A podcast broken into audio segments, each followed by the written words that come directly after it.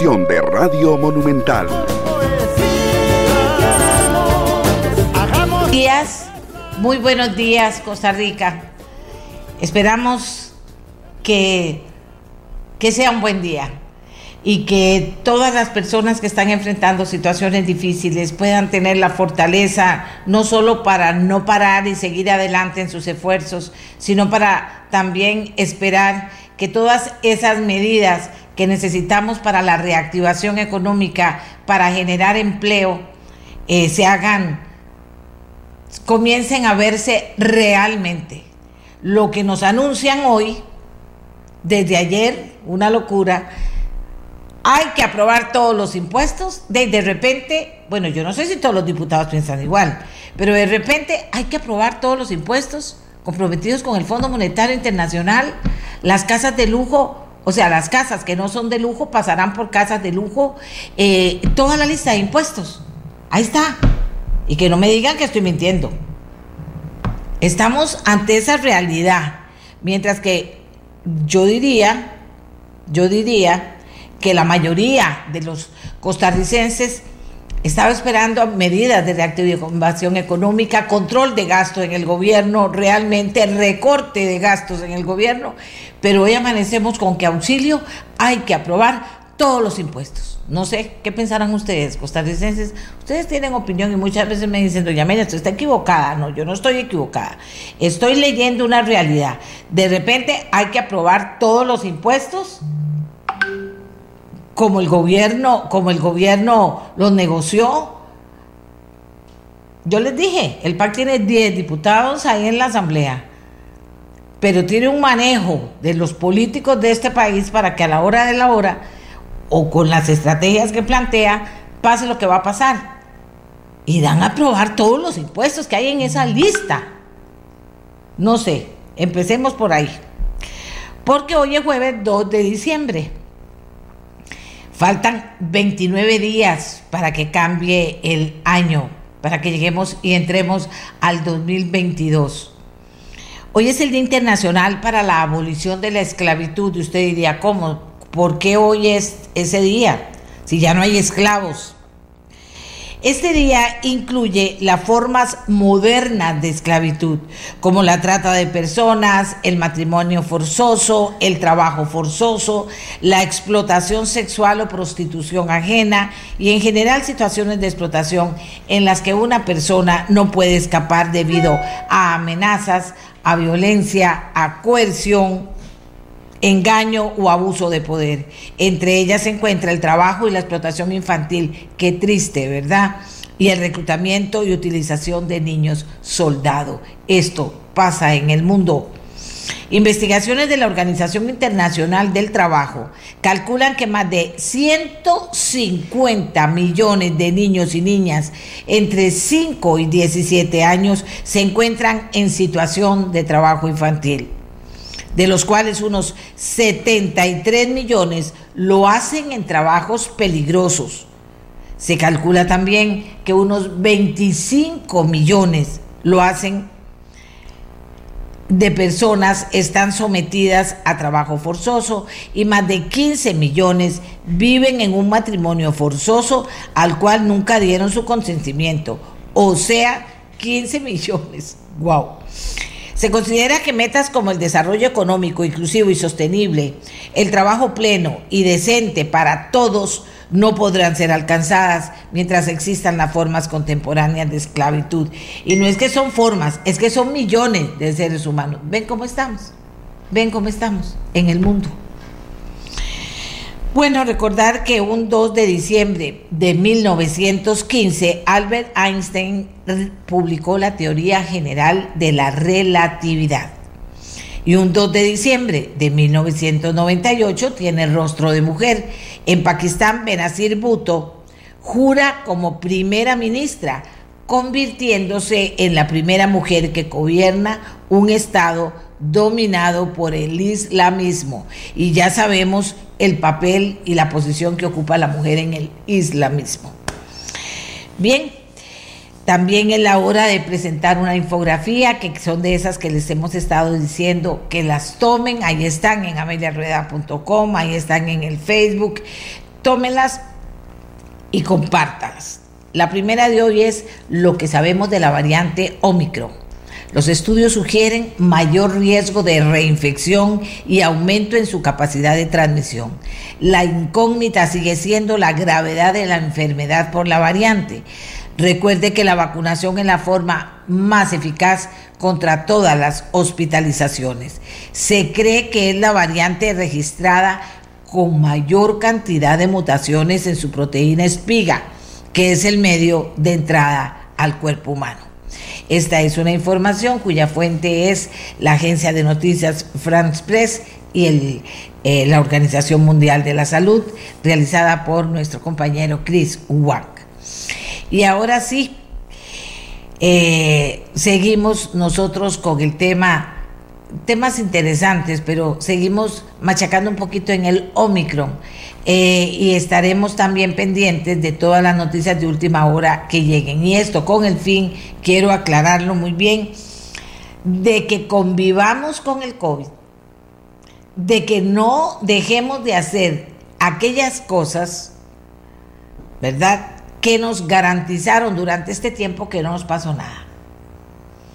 Hay que hacerlas, lo cual no significa me cierro en el cuarto y no hablo con nadie, pero sí qué previsiones sigo tomando para evitar cualquier riesgo. Eso es importante. Hemos alcanzado un momento importante aquí en Costa Rica en cuanto al control del COVID. Bueno, lo más importante en este momento es no cambiar esa cultura, reforzarla para que podamos salir, comprar, venir, entrar, pasear, trabajar, pero, pero dentro del marco de responsabilidad que le compete a cada uno de nosotros. Ahora sí, vamos a hacer la primera pausa y cuando regresemos seguimos aquí con ustedes, Costa Rica. Gracias por acompañarnos. Amigos y amigas, y una nueva infografía para que usted comparta con las personas, con todos sus amigos, amigas, compañeros de trabajo, familia. Omicron versus Delta. Estamos hablando de dos variantes del COVID-19. Omicron, descubrimiento en Sudáfrica en noviembre del 2021. Transmisibilidad preocupante pero desconocida. Vacunación efectiva, aún no existe evidencia de que los síntomas sean distintos a los de otras variantes. En el caso de Delta, descubrimiento en la India en diciembre del 2020, transmisibilidad muy alta, vacunación efectiva según las fuentes de información con las que contamos y que nos trae la agencia France Press y la Organización Mundial de la Salud, infografía de Chris Wang. Amigas y amigos, hay cosas que uno ve, escucha, conoce y no puede dejar de compartirla con ustedes. Bueno, como las infografías, pero también los videos. Vean el siguiente video, prestenle atención, escúchenlo y véanlo. Si las personas me dicen, doña Amelia, como me dicen otras personas, estoy en la radio y no lo puedo ver porque hay gente que lo ve porque lo ve por Canal 2 o porque lo ve por internet. Entonces yo le digo, no, no importa.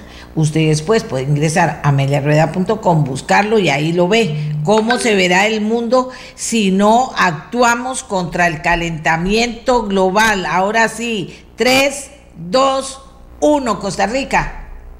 No es jugando. Y qué, y qué preocupante que yo siempre tengo que estarles diciendo, ven, estamos en un problema. Yo quisiera decirle, todo está perfecto. El mundo está reaccionando. Eh, estamos cambiando aquellas culturas que contaminan el planeta, que contaminan el ambiente. Estamos usando menos bolsas plásticas, estamos reciclando mejor, estamos reutilizando las cosas, estamos eh, eh, fortaleciendo todas aquellas eh, decisiones que tengan que ver con exterminar el plástico de un solo uso. qué lindo que yo pudiera decirles eso, pero yo no se los puedo decir porque no es verdad. Estamos hablando, eso sí, hablamos. Y estamos viendo a los gobernantes y yo digo a los que se postulan también con las mismas ideas de toda la vida. Son las mismas ideas de siempre. Alguna que otra diferente. Y dicen, no, no, no, pero vean cómo nos están avisando de todas formas cómo está el planeta, cómo está el mundo. Pero eso es culpa nuestra. Eso es culpa nuestra. el tema de la esclavitud nos debería super golpear a todos. Ay, no, eso es en otra parte de la que yo no sé. ¿Verdad? No, no, así no es. Estamos absolutamente interconectados, Costa Rica. Y no es solo el COVID que nos lo ha puesto muy clarito. El, COVID nos ha puesto claro miles de cosas, miles. Hasta los políticos aprovechados del COVID, por supuesto, siempre. Y el COVID también nos ha puesto algo que es lo que ha privado en el mundo, la desigualdad. La desigualdad. Países que están en condiciones como están, personas en grados de pobreza, casi de esclavitud, por la desigualdad. Y usted oye que la gente hable de que eso se puede acabar. Jamás. Todo el mundo dice qué barbaridad, qué desigualdad hay en Costa Rica. Sí, claro. Y el COVID vino a trabajar sobre lo mismo. Vino el COVID, más desigualdades, pues. Y siempre nos pasamos diciendo, ah, no es que las mujeres son las más, que la mitad de la población que tienen el zapato encima de una mentalidad machista que no ha logrado todavía cambiar que se han dado legislaciones y se han hecho miles de cosas y que se ha movido un poco, pero que en la realidad eso no opera así. Y en COVID también lo puso de manifiesto. ¿Quiénes fueron las más afectadas? Las mujeres. Las más afectadas por el desempleo, las mujeres que tuvieron que apechugar con montones de montones de responsabilidades, que se quedaron sin empleo, muchísimas de ellas, y que ahora, a la hora en que supuestamente comienza a abrirse las posibilidades de empleo, ¿quiénes son las que se están quedando atrás? Las mujeres. Las mujeres. Las mujeres si no tienen estudio, pero podrían estar trabajando en oficios que todavía no requieren estudio. Y en esos lugares podrían haberse, abrir posibilidades, me parece, muy grandes de formación de esas personas que merecen la oportunidad. Somos mujeres muy buenas que están esperando, pero también mujeres jóvenes preparadas están buscando empleo y no saludan. No, prefieren un hombre. Y he escuchado algo que yo creí que hace 50 años que yo comencé a trabajar en periodismo, que casi me muero cuando lo oí, pero que era así. No, mujeres muy difícil. Mejor no contratemos mujeres. ¿Pero por qué? Porque quedan embarazadas, porque piden permiso para ir a la, a la escuela de los chiquitos. Y en aquel entonces era mínimo eso, pero quedan embarazadas, entonces hay que darles tiempo de trabajo. Y yo creía que eso había desaparecido. Y ahora me han hablado otra vez de lo mismo. O sea, que prefieren a los hombres. Oíme, en, igualdad de condiciones prefieren darle trabajo a un hombre que a una mujer. Entonces, también la mujer, otra vez, con algo por lo que hemos venido luchando las últimas generaciones con mucha fortaleza, que es la igualdad de derechos de mujer en todo el tiempo y la inclusión de la mujer en todas las actividades para las cuales la mujer ya se está preparando y otra ya está preparada desde hace rato. Estamos echando marcha atrás. ¿Y sabe por qué se los digo? Para que no nos asustemos. Y se los digo también para que usted no crea que yo quisiera decirle que todo eso es diferente, pero no es diferente. Y cuando uno amanece en la mañana eh, eh, o desde ayer, en la noche cuando estaba preparando el guion, como les digo, yo siempre trabajo hasta muy tarde en, preparar el guion para ver qué es lo que va pasando y qué, de qué les voy a, hablar a ustedes, por supuesto. Entonces, eh, estaba yo en eso y digo, mira, resulta Muchas gracias, Luis. Resulta que, muy importante, de ahí ahora hay que aprobar todos los impuestos que están en la Asamblea. No sé, yo no sé cómo hace el PAC. Hay que aprobar todos los impuestos que, están en la Asamblea Legislativa. No hubo control de gastos de verdad, no hubo eh, eh, eh, recorte de gastos real. No, hay más impuestos, como siempre hemos dicho, se aprobaron los préstamos en la Asamblea, eh, los presupuestos en la Asamblea Legislativa, se aprobaron préstamos en la Asamblea Legislativa, o sea, lo que dijimos desde el principio, allá va el pueblo con los impuestos, tome. Y pusimos todas las casas, aceptamos que en este país se dijera que es un impuesto a las casas de lujo y los pusimos a, las, a todas las casas de lujo. Ahora, ahora son todas de lujo. Entonces yo quisiera no decirles, pero así es.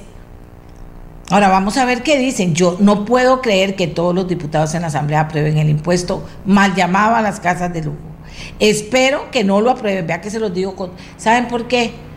Porque yo no puedo decirles a ustedes que hagan lo contrario Y que ustedes después me digan, de doña Amelia, mentirosa, si usted sabía lo que iba a pasar, ¿por qué miente? Vea lo que me pasó con mi casita y tanto que lo denunciamos y vea, esto no era una casa de lujo y voy a tener que pagar. O sea, yo no puedo decirles a ustedes lo que no es. Que estamos en una situación difícil, de acuerdo. Que pedimos desde hace, bueno, más de cuatro años que, que las cosas cambiaran, que se recortaran los gastos. Nada. Inclusive se aprobaron cosas que después ni se respetaron. Entonces yo quisiera, si ustedes me preguntan, yo quisiera decir eso, pero no.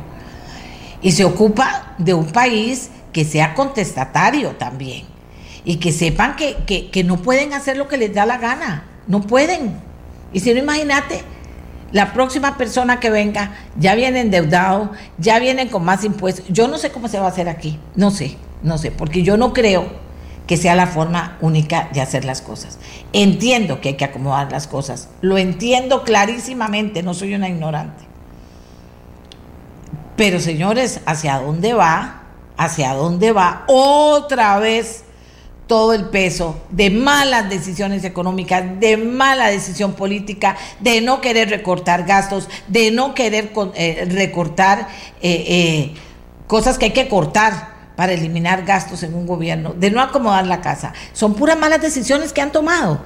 Y entonces, ¿a dónde vienen a parar siempre? A impuestos para los costarricenses. Y eso tengo que decírselos porque me preocupa. ¿De acuerdo? Fíjense que ayer se eligieron en la Asamblea Legislativa. Le voy a, perdón porque eh, estoy, eh, gracias Luis. Estoy aquí trabajando, mientras que estoy hablando con ustedes, estamos trabajando en una información que ya le voy a pasar a Miguel para que hagamos el contacto, para ver si nos pueden atender en unos minutos, que nosotros le avisamos. Aquí va eh, ojalá que le pidamos la foto y hagamos una careta. Aquí va, vamos a ver, a donde Miguel. Porque les estaba contando cuando abrí el teléfono. Aquí está. que ayer eh, eligieron magistrados y me comenzaron a muchas personas a mandar opiniones y opiniones y opiniones y opiniones y opiniones. Y entonces digo yo, les pregunto, a las personas que me mandaban opiniones. Eh, eh, pero ¿por qué? ¿Por qué están molestos? Por todo este proceso que se hizo para la, elección de los magistrados. Así no debería ser, debería ser más transparente, deberíamos tener los costarricenses acceso a esto. Le digo, mira, lo mismo que están pidiendo con el tema de la elección de fiscal. Sí, sí, sí. Dice, por ejemplo, doña Amelia, hay jueces de carrera electos muy buenos entre esos magistrados. Habían jueces también, candidatos, que habían mantenido una trayectoria de independencia comprobada, no alineados, y por eso quienes tienen el control político lo sacaron. Lo sacaron. Quienes eran incómodos están afuera.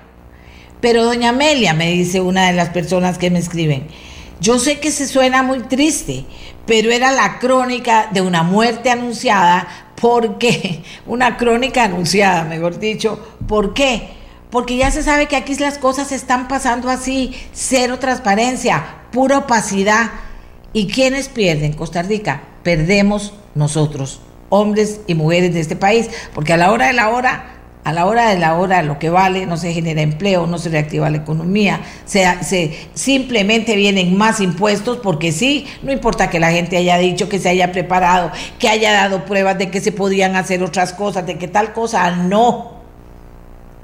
Me da la gana y va. Y les doy derecho al berreo y hablen y opinen y digan y reúnanse y reúnanse y reúnanse, pero a la hora de la hora va. Si ustedes creen, y se los digo con todo respeto a todos, que es la forma de gobernar un país, a la gente no le gusta eso que está pasando. Y menos, obviamente, cuando se trata de más impuestos. Nada más dijo.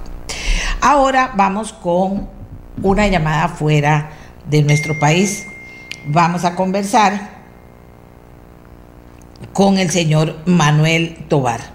¿Quién es el señor Manuel Tobar? Bueno, es el representante de Costa Rica, es el representante de Costa Rica, está, es el representante, ex representante de Costa Rica ante la organización, la OCDE, quien tiene información sobre una noticia que es importante también, la resolución del conflicto del aguacate entre Costa Rica y México. Don Manuel Tobar, ¿dónde está usted ahora y qué es lo más importante que nos puede transmitir de esta, de esta información y, y por supuesto valorarla también? Adelante y muy buenos días. Buenos días, doña Amelia. Un placer eh, conversar con usted. Eh, saludos desde la ciudad de Nueva York, donde pues me encuentro residiendo tras mi salida de, de la OCDE. Eh, bueno, no, eh, yo creo que no, no hay mucho que añadir a lo que pues he anticipado ayer, eh, porque, bueno, eh, eh, aparentemente, bueno, ya, ya, el grupo especial, que es el tribunal eh, establecido en la Organización de Mundial de Comercio para conocer y dilucidar el caso, la controversia comercial por el tema del aguacate entre México y Costa Rica, ya ha eh, llegado a una eh, resolución, una resolución que eh, sería contraria o estaría determinando que Costa Rica ha violado el derecho internacional que Costa Rica, con la medida impuesta y que restringió la importación del aguacate mexicano, eh, pues se eh, violentó la normativa de la Organización Mundial de Comercio. Entonces, eh, esta resolución, según mis fuentes, está en proceso de traducción, de cumplir con algunas formalidades antes de ser publicada y por ello, pues me parece, leyendo las declaraciones del gobierno, me parece que, son responsables y hacen bien en, eh, en, cumplir con las formalidades, pero yo sí le puedo eh, indicar que la información pues va en ese sentido y muy pronto pues vamos a poder conocer eh, el fallo completo, la resolución completa en la cual se determina que Costa Rica y la medida impuesta eh, por las autoridades costarricenses contra el aguacate has mexicano es a toda luz eh, inconsistente con las obligaciones del país en el seno de la OMC. Eh, yo decía OCDE ahora que, que lo presenté, eh, don Manuel, eh, pero le quería decir que recordemos qué fue lo que pasó y cuándo pasó.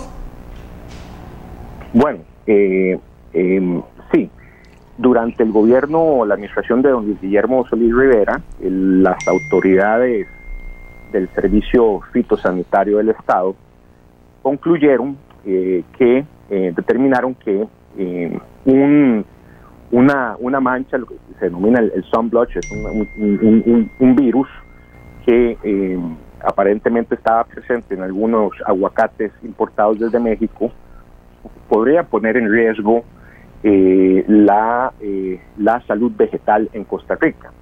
Y por ello impusieron una medida que lo que hacía al final de cuentas, lo que produjo al final de cuentas fue restringir, bloquear, obstaculizar la importación del aguacate Hass mexicano y esto obviamente tuvo un efecto eh, inmediato en, eh, en los precios del aguacate en el país y también en, eh, en el impacto al consumidor porque eh, eh, pues muchos de los costarricenses pues les gusta saborear esta, esta fruta, esta, esta, fruta mexicana, y de repente pues este, se, se, cerró el mercado. Lo que se denunció en aquel momento fue que el estudio, los análisis llevados a cabo por el gobierno de Costa Rica, por el Servicio Fitosanitario del Estado, no fueron eh, amparados en, en, en, en evidencia empírica, que pues demostraron que al final de cuentas se, demo, se, se estaría demostrando que fueron más que todo el producto de un de, de, de, una decisión de carácter ideológico diría yo. Y eh, pues entonces perdón no no decía yo otra ocurrencia pero adelante. Eh, sí y que tampoco se cumplieron las formalidades porque los los países de la OMC tienen el derecho soberano de imponer medidas eh, eh, para salvaguardar la salud animal, vegetal y de los animales. Pero esto no puede ser hecho de manera arbitraria, sino que tiene que usted cumplir con unos procedimientos, unos protocolos y unos criterios técnicos bastante, bastante claros. Y esto es lo que no se hizo y lo que muchos eh, denunciaron en su momento. Y no, no, me llama, no me sorprende pues que el grupo especial en la OMC eh, haya llegado a una, eh, a una conclusión en este sentido. Ahora, hay que esperar la resolución para leerla en su, en su, en su, en su integralidad, ¿verdad? En, todo su, en, en, todo, en su conjunto, pero eh, lo que tiene que hacer el país inmediatamente eh, es derogar esa medida y ponernos eh, a derecho, porque esto es una mancha para el país, es una mancha porque por la primera vez en la historia Costa Rica no solamente es demandada ante la Organización Mundial de Comercio, sino que también somos condenados. Es decir, se dice que Costa Rica viola el derecho internacional, que ha violado el derecho internacional con esta medida. Y para un país cuya economía está totalmente incorporada y dependiente a los mercados externos, con un país con una vocación como la nuestra, que el derecho internacional es nuestra línea de defensa, pues verdaderamente es muy, muy preocupante, muy inconsistente que hayamos actuado de esta manera. Eh, don Manuel, bueno, nos condenan. ¿Qué significa? ¿Qué responsabilidad para nosotros? Eh, eh, ¿En qué campo, aparte de de inmediato cambiar la decisión, pero qué, otras, qué otro castigo podríamos tener?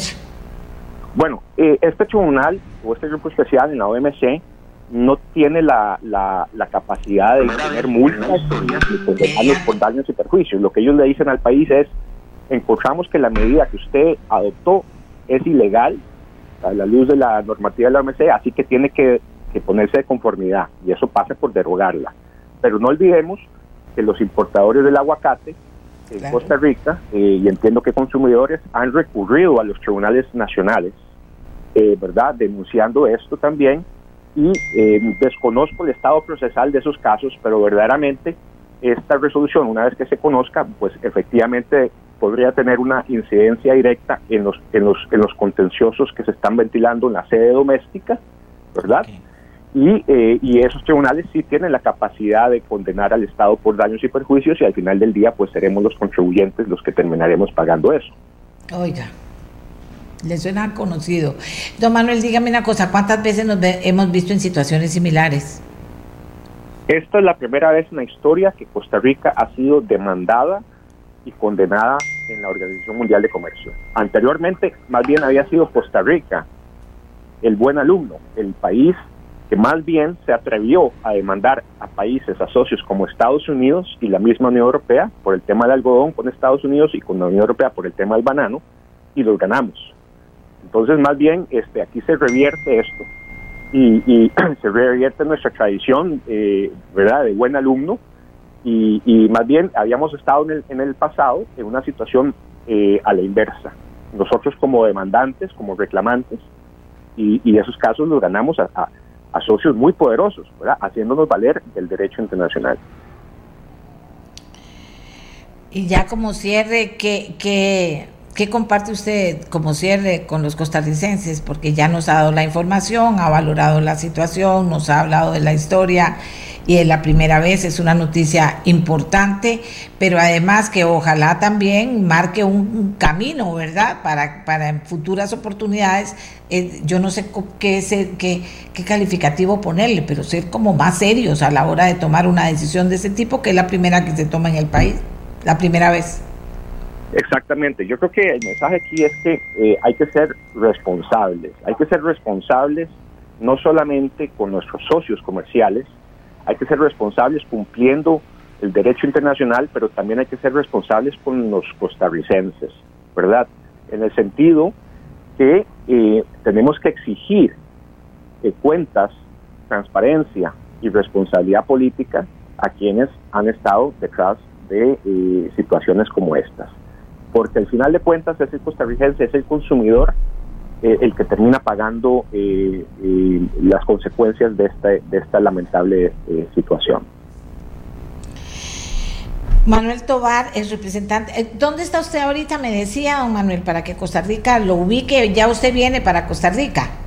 Y bueno, sí, yo, como usted sabe, pues eh, estuve varios años como representante ante la OCDE y tras mi salida hace un par de meses, pues me he trasladado aquí a la ciudad de Nueva York, donde estaré pues este, recibiendo al menos de manera temporal, pero sí, por aquí estamos.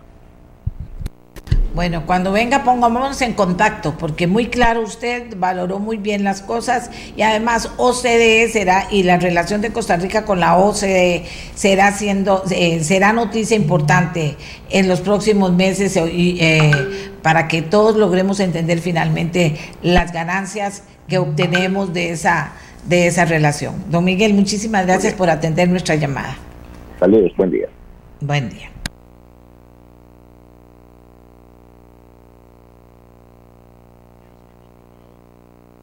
La primera vez en la historia. Eh, bueno, eso es una noticia interesante. Aquí tengo muchas opiniones. Vamos a ir ahorita a una pausa, pero me dicen aquí, vamos a ver.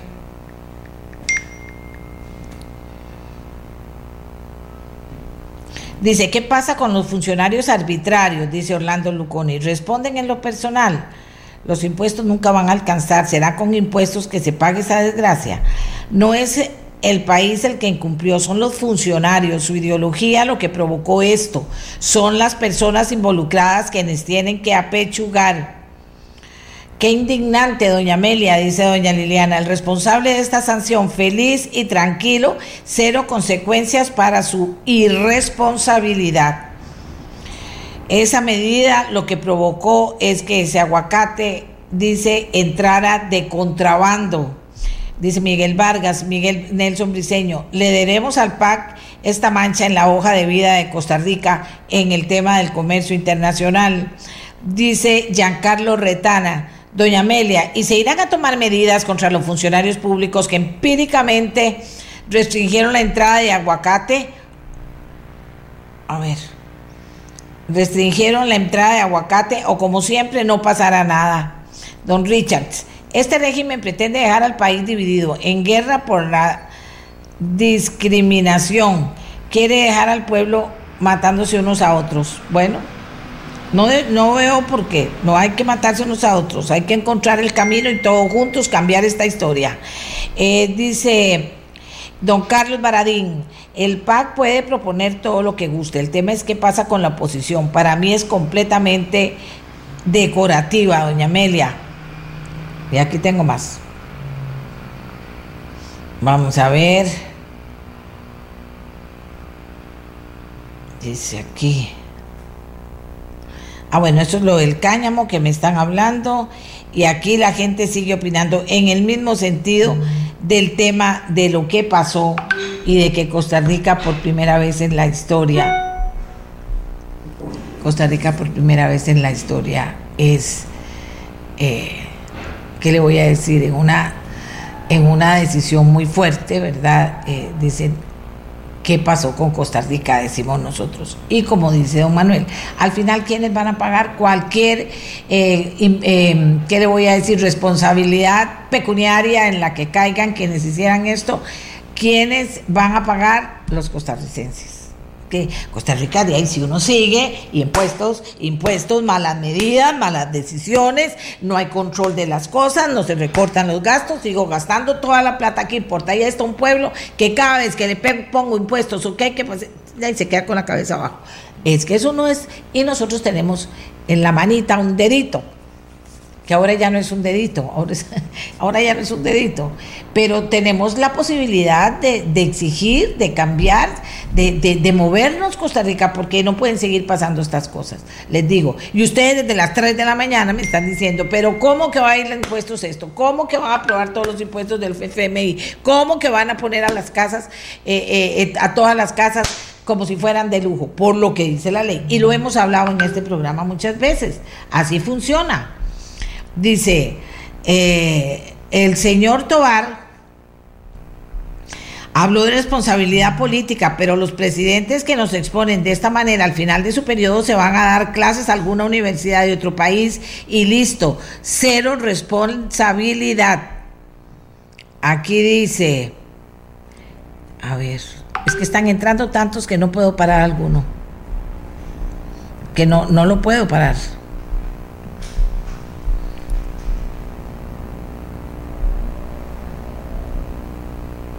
Dice, hay que hablar con el responsable de la condena que recibe Costa Rica. Vamos a ver, estoy... Bueno, pero yo creo que vale la pena. Estoy muy mal de tiempo, pero aquí alguien ya nos, eh, nos pasamos del tiempo. Pero eh, voy a ver si logro a alguien que quiere una persona que yo respeto. No sé qué es lo que va a decir, pero es un hombre al que respeto y es un hombre inteligente y representativo también de un sector, que es don, José, don Juan Rafael Lizano. Aquí, Miguelito, aquí vamos como los grandes, Miguel, a ponerlo.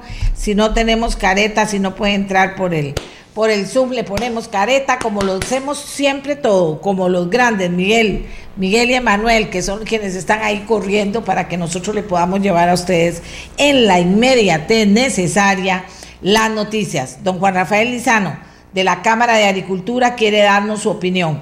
Miguel, si quiere hago la pausa para que regresemos, ojalá ya, usted me avisa con don, con don Rafael Lizano, Juan Rafael, que me está diciendo, yo quiero hablar sobre el tema del aguacate. Ya volvemos. Amigas, acabamos de confirmar la información con don, eh, con el señor eh, Tobar, que resulta que él eh, terminó en la OCDE el tema se, se, produce en la Organización Mundial del Comercio en relación al aguacate y a la primera vez en la historia en que Costa Rica falla en ese sentido y hay reacciones. Eh, don Juan Rafael Lizano, de la Cámara de Agricultura, su reacción, don Juan Rafael. Muchas gracias, doña Amelia, buenos días. Mire, en primer lugar, hay gente diciendo que esto lo presentaron charlatanes.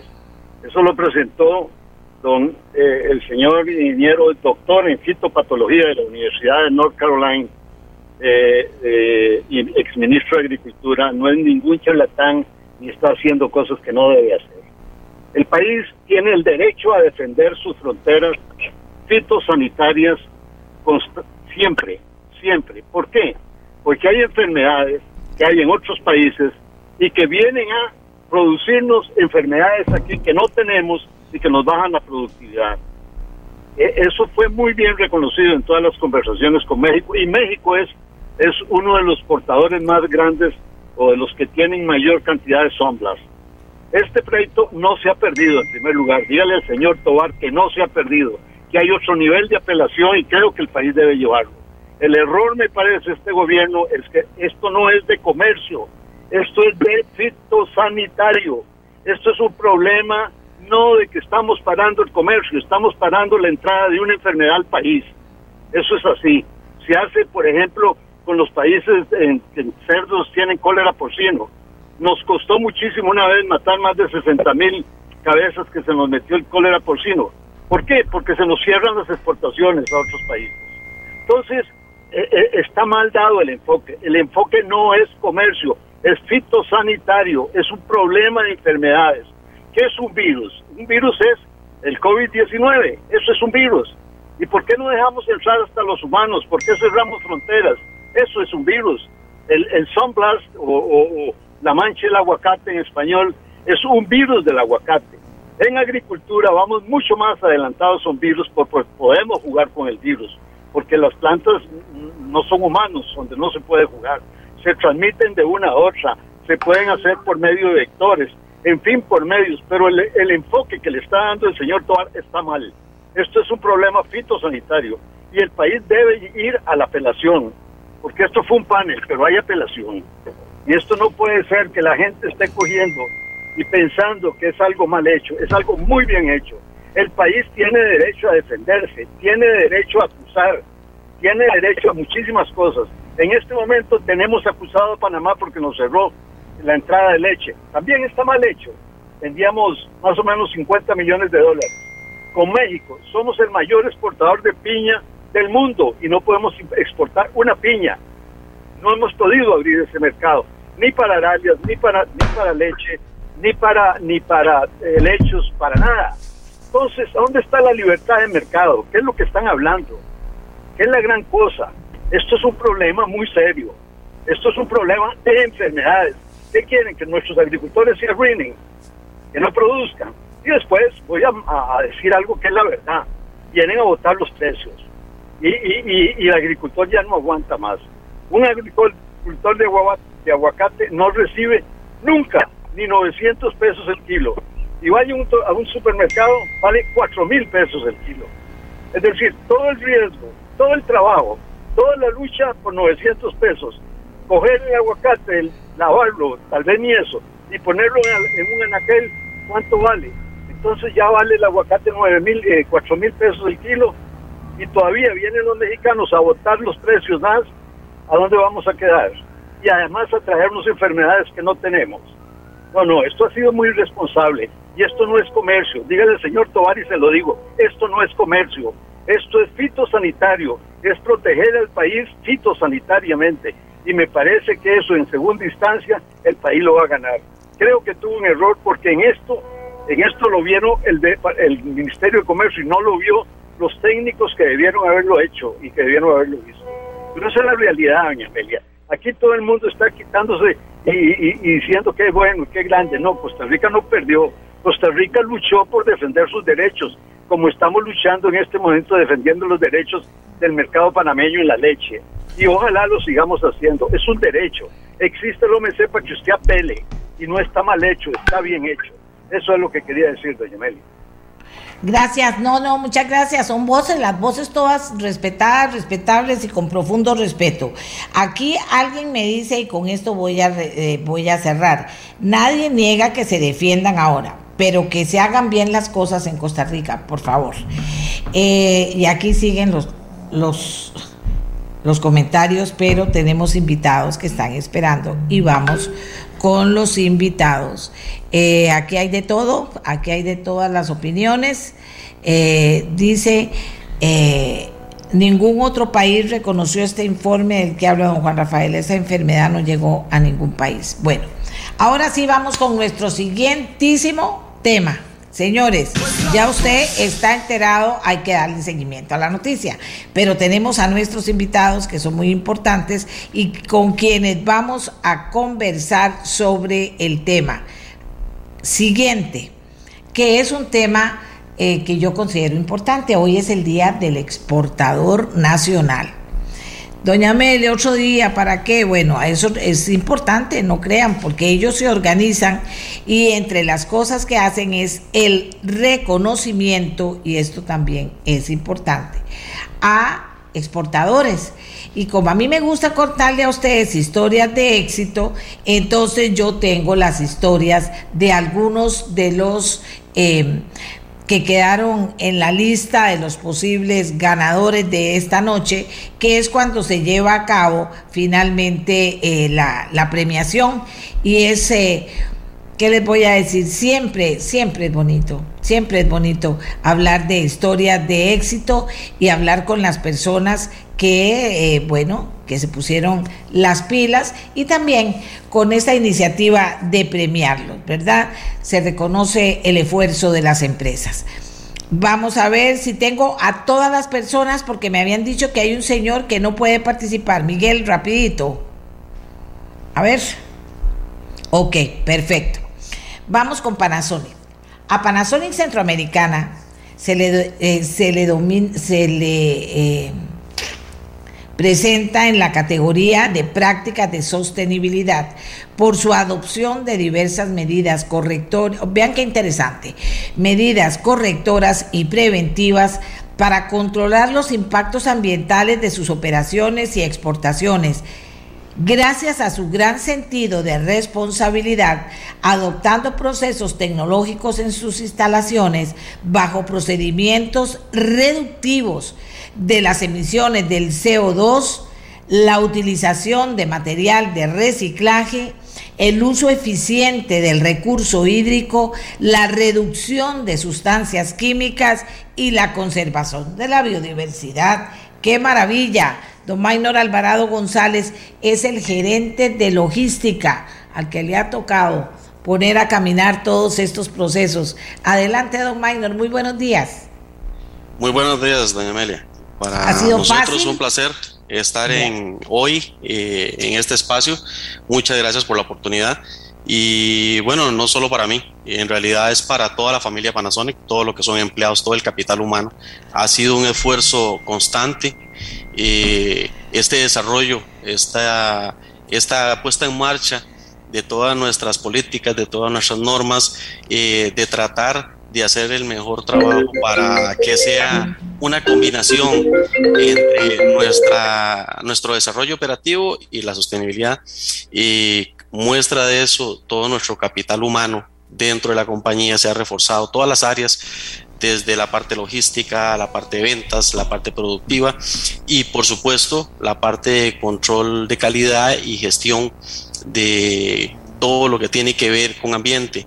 Ahorita, este año ha sido, bueno, algo eh, maravilloso para nosotros. Hemos logrado resaltar nuestros sistemas ISO 14000, ISO 9000, estamos con el ISO 50000, tenemos eh, bandera azul. Eh, somos una compañía carbono neutral y hace poco estuvimos en la certificación de la firma Essential. Todo eso es el desarrollo de nuestra visión siempre de una armonía con el ambiente y de nuestra contribución a la sociedad. Para nosotros es un orgullo, para nosotros es un orgullo, doña Amelia, muchísimas gracias. Para nosotros es un orgullo porque, eh, mire, vamos a ver, nosotros no solo estamos llegando al mercado nacional con un producto eh, sostenible y de, y de buen impacto en el ambiente, sino que estamos expandiendo fronteras y estamos trabajando en un desarrollo corporativo con una base operativa en Costa Rica. ¿Y qué deja ver eso? Deja ver que el capital humano que Costa Rica tiene tiene muchísimas oportunidades de desarrollo a nivel local, con una proyección internacional, por supuesto, ¿verdad? Y ahorita y para nosotros es un orgullo pues estar dentro de, dentro de las nominaciones y no solo por el hecho de, un reconocimiento y de buscar un reconocimiento sino por el hecho de, poder eh, apoyar en todo este tipo de espacios no solo por lo que podemos comentar sino lo que podemos escuchar nosotros como lo he mencionado estamos en la mejora continua día a día y la mejor manera de mejorar, valga la redundancia, es eh, saber escuchar, eh, saber equivocarnos y aprender esos errores. ¿Para qué? Para tener una diversidad de opciones, ¿verdad? Una diversidad de opciones, buscar las personas adecuadas que puedan atender cada, cada, cada issue, cada problema que se presenta. Y si es una situación comercial, si es una combinación eh, de comercial con logística, bueno, busquemos cuál es la, la, mejor opción, la mejor manera de, abarcar el punto, seamos proactivos. Eso es algo que eh, nuestro actual presidente nos ha eh, inculcado en una cultura corporativa que yo creo que todos adoptamos acá. Y es una familia, como lo mencioné, todos estamos con, la camisa puesta, como dice el buen costarricense, y todos estamos hablando del mismo mecate. Eh, ahorita estamos en un proceso de expansión que vamos a la mitad del camino eh, y eso todo es bueno para Costa Rica. Y todavía lo mejor es que representamos a un país eh, pequeño, un país que siempre lo ven como está en Centroamérica, vamos a buscarlo donde está. No, no, levantemos la mano, aquí estamos. Y compañías como Panasonic y otro montón que se pueden mencionar ahorita, está buscando una base de operaciones acá. ¿Por qué? Muy sencillo, doña Amelia, pues vamos a ver a nuestro alrededor. Tenemos capital humano. El riesgo país, el riesgo país es un punto importantísimo en Costa Rica. Sabemos que hay cuestiones políticas, pero pues, tal vez no se comparten, pero el riesgo país que Costa Rica tiene, ese nivel tan bajo en el riesgo país, hace que las principales compañías mundiales giren su mirada a Costa Rica. Ahora, nosotros tenemos que avanzar. Uno como Panasonic está presente en países que van eh, a la vanguardia en, temas de sostenibilidad. ¿Por qué? Porque estamos avanzando sin que nos diga que nos avancemos. Eso es trabajar en proactivo. No estamos esperando que nos digan, mira, tenés que avanzar, que es ser reactivo. Ya cuando somos reactivos tenemos un, un leve retardo. ¿Por qué? Porque tenés que correr y tal vez las cosas no van a salir de la manera correcta. Nosotros no, nosotros somos proactivos, avanzamos y cuando entramos a países como Colombia, eh, el mismo Estados Unidos, eh, otros países que te dicen, mira, aquí se solicita eh, que sus procesos en sostenibilidad en esta categoría estén de esta manera. Ah, no te preocupes, ya nosotros estamos dentro del campo, conocemos el campo, ¿qué necesitas que presentemos? Y presentamos lo necesario. Eso es trabajar en productividad y lógicamente incrementamos el comercio y apoyamos la balanza comercial del país, que es la contabilidad eh, nacional y vos comprendes y, y, conoces bastante sobre el tema, que la balanza comercial incrementa conforme incrementan las exportaciones. Para nosotros es un orgullo estar en esto y, y, reitero, aquí se puede hablar todo el día en este tema. Eh, de mi parte, eh, me apasiona esto y estamos día a día dando el granito de, arena que le puede ayudar a la compañía y al país.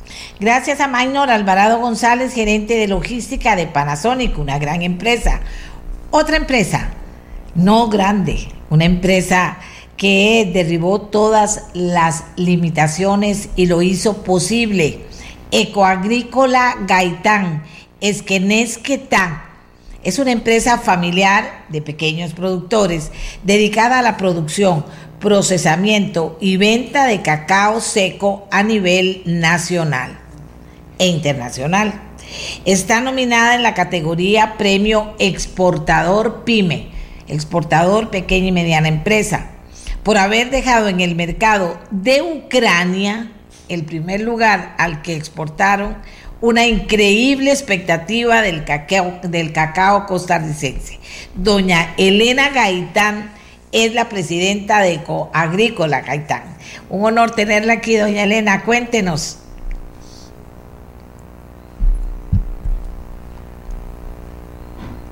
Muy buenos días, doña Amelia. Muchísimas gracias. Así es, efectivamente. Una hormiguita, digo yo, en, en, en, Costa Rica, este, haciendo honor en diferentes países, tal como Ucrania, que es un país muy difícil para exportar, ¿verdad? Y sin embargo, desde nuestra provincia de Limón, donde es una provincia, ha estado, ha estado muy invisibilizada y, y gracias a, a empresas como Cadexo, Procomer, que nos hacen a nosotros visibilizarnos internacionalmente, y el gran apoyo que nos dan en cuanto a esto. Y agradezco exactamente la nominación que nos han hecho a nosotros como Ecoagrícola, porque realmente somos una pyme, una empresa eh, muy Todo. Adelante, adelante. Sí, sí, y en este caso eh, ha sido una representación muy importante que eligieran Ecoagrícola Gaitán del Caribe, porque sí nos nos ha tocado muy fuertemente este, prepararnos para poder llegar a, incursionar a estos mercados internacionales de tal manera como, como el esfuerzo que hacemos estando en una zona hasta difícil de comunicación porque ni siquiera internet tenemos. Es increíble que, que todavía a estas alturas estemos en una zona que, que, no haya ni siquiera internet, ¿verdad? Para poder uno negociar abiertamente. Y sin embargo, este, lo he logrado. En sí, en sí, yo considero que agradezco a, a estas entidades como Cadexo que, que hayan nominado a Agrícola por motivo de que nosotros este, hemos hecho el esfuerzo muy, muy, muy grande exactamente para poder llegar hasta, hasta eh, Ucrania. cuéntenos, cuéntenos algo de su historia. Ya nos dice eso que es inadmisible. Vea cómo son los políticos. Ellos todos hablan y todo está perfecto. No tiene esta gente, a pesar de ver todo lo que ha hecho, no, no tiene posibilidad de, negociar, de trabajar, de crecer más, de ayudarle al país, de dar más empleo por el tema de que no hay conectividad donde están. Eh, ya, ya me habló de ese gran problema que tienen. ¿Cuáles han sido otros obstáculos que han tenido que vencer ustedes? Este, en este particular ha sido la logística, la logística de envío, este, las agencias este, navieras, las agencias aduaneras, que como cuando nos iniciamos en su determinado momento, la dificultad grandísima para poder consolidar, para poder consolidar nuestro producto, porque como es una pyme no nos pone mucha mente, porque es que nosotros este, sacamos las piñeras, nosotros sacamos la banana y este, otro, o sea, sucesivamente, y nos han dejado, nos dejan así como a un lado, y me ha tocado seguir luchando y tocando puertas y tocando puertas para poder llegar, este, encontrar una agencia este potencial que pueda decir si nosotros podemos llevar su, su, producto este consolidado, tales como esas que ha sido la una de las más fuertes y entre esto que Procomer me dice, no, doña Elena, que vamos a conseguirle un, posible este, conexión para que usted pueda este, encontrar alguna, alguna agencia en el cual pueda hacerlo consolidadamente. Entonces, cosas como estas, este, que de encadenamientos ¿verdad? que existen, nos, ha sido la que nos ha sido lograr un poquito más, ¿verdad? encontrar la ruta para poder enviar nuestro producto, aunque sean muestras, ¿verdad? Porque hasta esto nos ha costado muchísimo. Cuénteme cómo estuvo lo de Ucrania. Lo de Ucrania ha sido algo muy importante, interesante. Este, el ucraniano quedó en Costa Rica atrapado por la pandemia, cuando inició la pandemia, exactamente en el 2019 y él dijo que se ha encantado de Costa Rica de ver este la, eh, los potenciales que tiene. Vino y, empezó a buscar cacao porque dice que la meta de él es trabajar su empresa este de chocolatera en, Ucrania. Tenía su planta tiene su planta. Entonces en cuanto a, empezó a buscar cacao en Costa Rica y encontró a Ecoagrícola de tal manera en la página web y eh, en el hotel donde estaba hospedado en Puerto Viejo le solicitó al, al, que trabaja en el hotel que si conocía esa empresa y que dónde estaba ubicada, entonces dijo que estaban cerca, que me lo podía llevar y en realidad me visitó personalmente a la, a la planta y a la finca y, de ahí este, negociamos y pudimos lograrlo, bueno, con un traductor, ¿verdad? Porque él habla solo ucraniano e inglés y una de, esas debilidades ha sido la empresa, el idioma, pero sin embargo este, hemos podido lograr eh, negociar y, consolidar el, este, el, la negociación. La felicito, la felicito. gracias. Dice, un día de estos probé un chocolate hecho en Ucrania. Al rato era chocolate nacional. Y por cierto, era muy rico, dice, dice Miguel Vargas, uno de quienes están compartiendo con nosotros. Eh, de verdad, excelente. ¿Y cómo ve el futuro? ¿Cómo ve el futuro usted? Este, visualizo un futuro ya ahora bastante, em, bastante abierto en el cual las debilidades todavía las sigo llevando, pero más, más con, con más capacidad, con más conocimientos, con más energía, porque voy escalando, muchos van a mediado del escalón, yo voy aproximadamente al segundo, tercer escalón, en el cual visualizo un futuro bastante abierto para el mercado internacional, eh, he reconocido ante las actividades este, BTM internacionales, las, las ferias este, internacionales, que nosotros hemos sido invitados, hemos visto que hay un mercado bastante potencial, en el cual nosotros los costarricenses, los limonenses, no debemos echar hacia atrás para, para poder pensar en que nos vamos a quedar con nuestros productos empantanados. No, sí, sí, sí hay futuro, sí hay un buen futuro este, gracias a Dios hasta este momento he logrado poderle generarle empleo a 10 personas indirectas con sus respectivas familias, ¿verdad? Y entonces eso equivale a más de una familia directa. Indirectamente han sido aproximadamente, son 123 familias en el cual se están beneficiando hoy día por la empresa en el cual los que porque yo eh, le recibo cacao a los pequeños productores acopiamos y ahí está entrando el ingreso a tantas familias en el cual nunca creí que creí que podía haberlo logrado y en el cual el futuro se va a ir ampliando cada día más porque como me dice el ucraniano voy a ocupar más cacao a partir de diciembre. Entonces así que tenemos bastante fuerza eh, perdón bastante trabajo y tenemos que tener fuerza. Estoy pensando ya la fuerza que tengo que aplicar verdad qué linda Qué linda. Me llena de ilusión todas esas historias. Y vieron las mujeres peleadoras, perseverantes.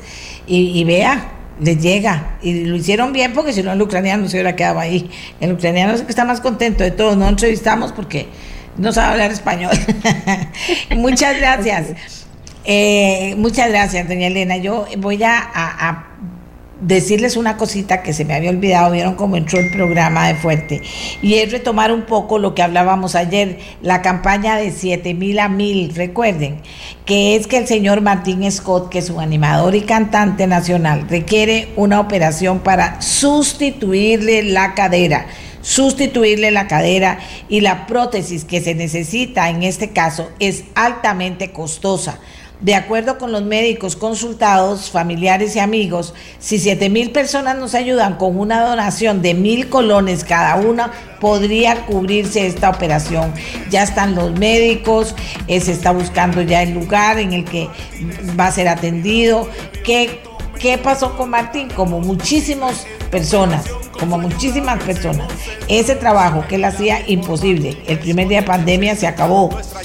Eh, eh, se quedó sin trabajo, se quedó sin poder trabajar así, muy, muy clarito. Y era una persona que, como muchísimas personas que no tienen trabajo fijo, cuando llegó a la caja a ponerse al día, porque no lo podían operar en la caja, porque no estaba al día, le dijeron que eran tantos millones que casi se le, se le, se le, se le para el corazón. Entonces, eso ha sido hace tiempo, ya estamos hablando de hace dos años, dos años. Bueno, finalmente, finalmente, y esto es importante, eh, eh, se habilitó una idea que ha sido buena porque muchísima gente ha respondido y es que puedan mediante SIMPE, mediante SIMPE, las personas que a bien lo tengan, hacerle una donación de mil colones a Martín Scott. 60 42 42 26 60 42 42 26 otra vez por SIMPE 60 42 42 26. Y yo estoy casi segura, casi segura que lo vamos a lograr y que va a pasar una hermosa y feliz Navidad. Martín, que ha estado padeciendo tanto con esos dolores, no puede caminar, o sea, una cosa dura, dura, no es que es cualquier cosa. Pero eh, bueno, comenzamos a mover esto ayer y esperamos que, muy pronto esté el total que se necesita para poder hacer este reemplazo de cadera a Martín Scott. Eh, Eduardo, cuando usted entre van a decir Eduardo Scott, bueno, es Eduardo es el nombre verdadero de él, solo que el nombre artístico es Martín Scott. 60 42 42 26. Quedamos esperando que ustedes se unan en esta, en esta pequeña campaña para apoyar a una persona que necesita que muchísimos de ustedes conocen y que si tienen a bien lo hagan donando estos mil colones que estamos pidiendo. Y ahora seguimos con... Aquí me están diciendo otra. Dice, el Tribunal de Golfito absolvió a ocho sujetos contra quienes la Fiscalía pidió 90 años por narcotráfico. Por Dios. Por Dios, por Dios, por Dios. Haceme que pueda entender porque hay cosas que no logro entender. Dicen, ¿verdad? Bueno. Eh, y ahora seguimos con nuestros invitados, muy contenta con nuestros invitados. De verdad que, que la historia de la señora Gaitán nos conmueve, ¿verdad? Sí, sí, así es. Y por ser mujer ponga de la firma, que le costaba más todo, pero llegó en su momento, en su tiempo, que, que disfrute eh, eh, y que se sienta realizada. Comienza una nueva etapa importante para ella. Qué belleza, de verdad, qué belleza. Y ahora seguimos con otro de nuestros invitados. Yo diría que ya ustedes lo conocen, vieron, una pequeña, pequeña, pequeña, pequeña pyme. Allá mentira, no tiene internet, o sea, ¿qué le voy a decir? Ya no sabían inglés, ya también. Vea, todo, todo, todo se va venciendo. Cuando usted persiste, tiene ganas, le pone cada mañana y sale adelante.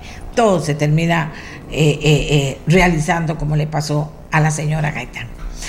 Bueno, Impensa está nominada por ser la primera empresa en formar parte del Banco Central con sus aplicaciones. También por ser miembro principal de Visa PayPal y por supuesto por exportar alrededor del 40% de sus servicios, generando gran valor a los clientes con una proyección sólida a largo plazo y una visión clara de sus objetivos. ¿Y a quién me encuentro yo aquí? A Christopher Music, ya lo conocemos, lo conocemos porque ha venido como papá a impulsar a, a sus hijos que también son excelentes, con premios a nivel mundial, una belleza muy inteligentes también y resulta que también hemos hablado con él en alguna oportunidad sobre el tema. A ver, don Christopher Music, primero un abrazo y, cuénteme, está usted nominado también porque sigue avanzando su empresa. ¿Qué es aquello diferente que dice usted? ¿Verdad? Eso somos nosotros y nos diferenciamos de todos. Muchas gracias, doña Amelia, por, por el tiempo y por este espacio. La verdad, encantados de estar acá y muy agradecidos con Cadexco por, por la nominación. Eh, nosotros en Impesa tenemos bastantes años de estar generando servicios para los bancos y como se podrá imaginar, los bancos eh, son entidades grandes que tienen un montón de sistemas y que son muy recelosos con respecto a quién permiten que, que les dé servicios y que pueda entrar a sus partes eh, centrales, a su core. Y nosotros desde Impesa hemos logrado penetrar y brindarle servicios a los bancos más grandes de todo Centroamérica y el Caribe.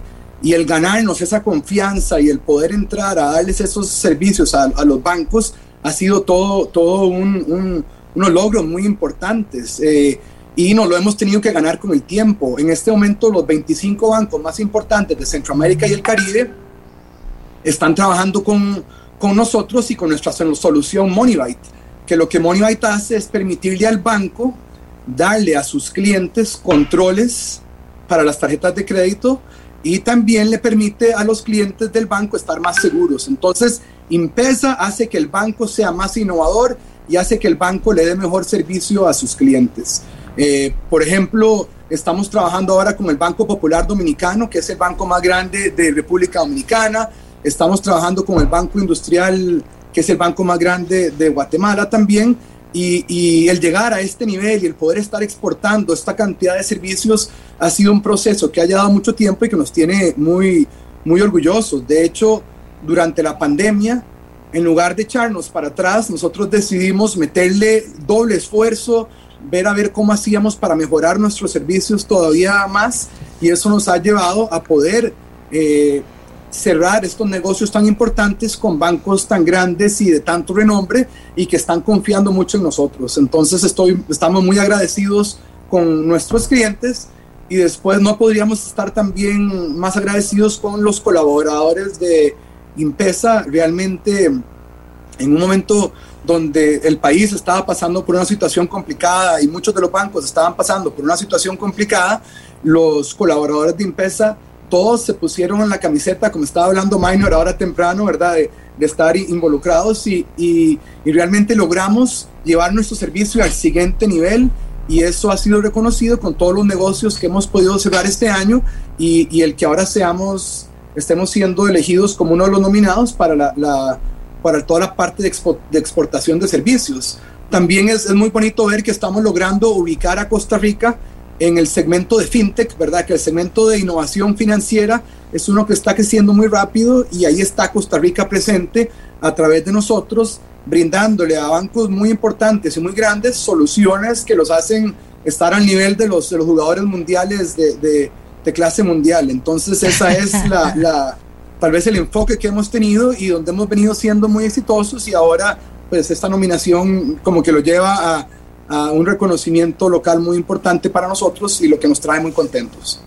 No, y ustedes, eh, bueno, hay que decir, ahí se ocupa mucha inteligencia, mucha formación, mucha preparación, pero se ocupa muchas ganas y demasiadas horas de trabajo y se ocupan un montón de cosas para eso, que pareciera tan fácil a donde lo dice, pero que es eh, de la historia de, de un grupo grande. Bueno, ahí están, ahí está por supuesto Christopher eh, liderando, pero de un grupo grande que se plantea retos enormes, pero son muchísimas horas de trabajo.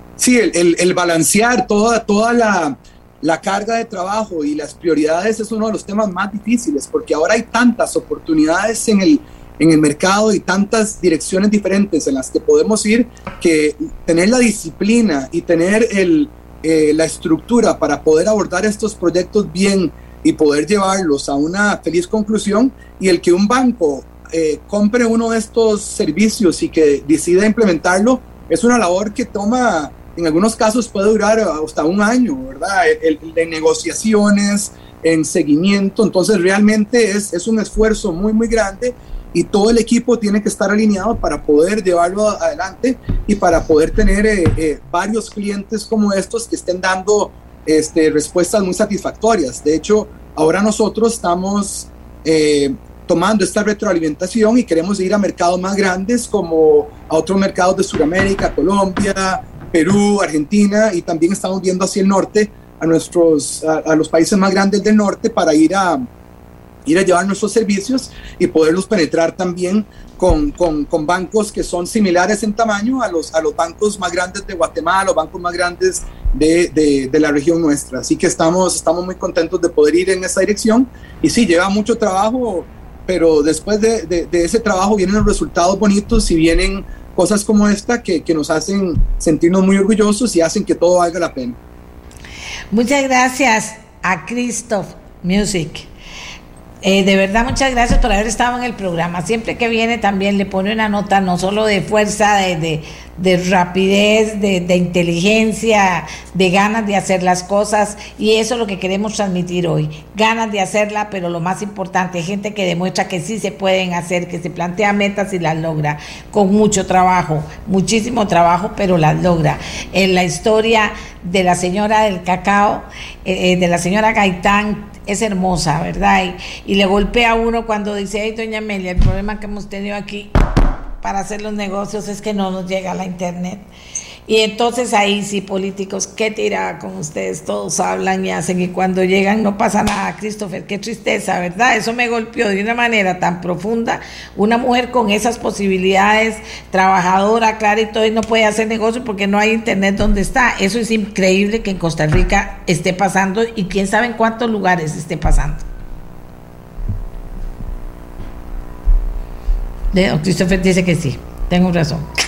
sí, no. Eh, eh, yo creo que el, el, a mí lo que más me impresionó de la historia de Doña Elena es la que, que, que pudieron aprovechar esa oportunidad y que no han dejado claro. que nada se ponga en el camino, ¿verdad? Si, el, si, si la persona no sabía este, hablar ¿Inglés? español, vamos con traductor, había sí, que hacer sí, lo que sí. se, tuviera que hacer y, y recolectar el, el, café de muchos, de, perdón, el chocolate de muchos productores pequeños. Así que, la Así verdad, es. un orgullo grandísimo y, y y no hay más que apreciación para, para este esfuerzo y me encanta que sea una mujer también.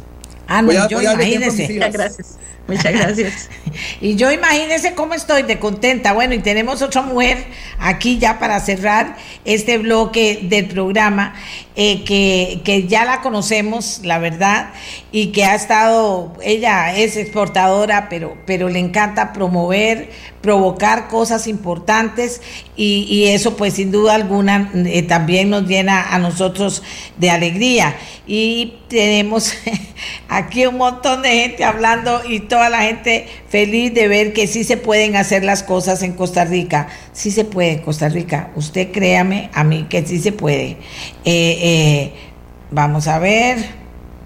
No puedo leerlas, son muchas, muchas. Y si leo uno y no leo otra, entonces me dicen que por qué y entonces ahí las guardo y las leo y además me provocan cosas muy bonitas. Laura Bonilla, eh, quien organiza esta premiación de la Cámara de Exportadores, ya ha estado con nosotros. Ella ya eh, entrevistamos a algunos de los nominados, eh, pero ella nos cierra este, este tema esta mañana. Laura, ¿cómo está? Buenos días.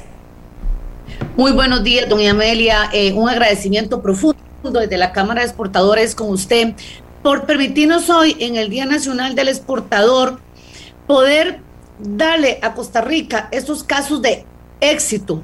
El Día Nacional del, Exportador, desde la Cámara lo celebramos reconociendo la resiliencia, la innovación, los esfuerzos que de verdad hacemos los exportadores. Y máximo, doña Amelia, en este año en particular, que ha sido un año extraordinario para el sector exportador, donde hemos mantenido una constante de un crecimiento de un 26%.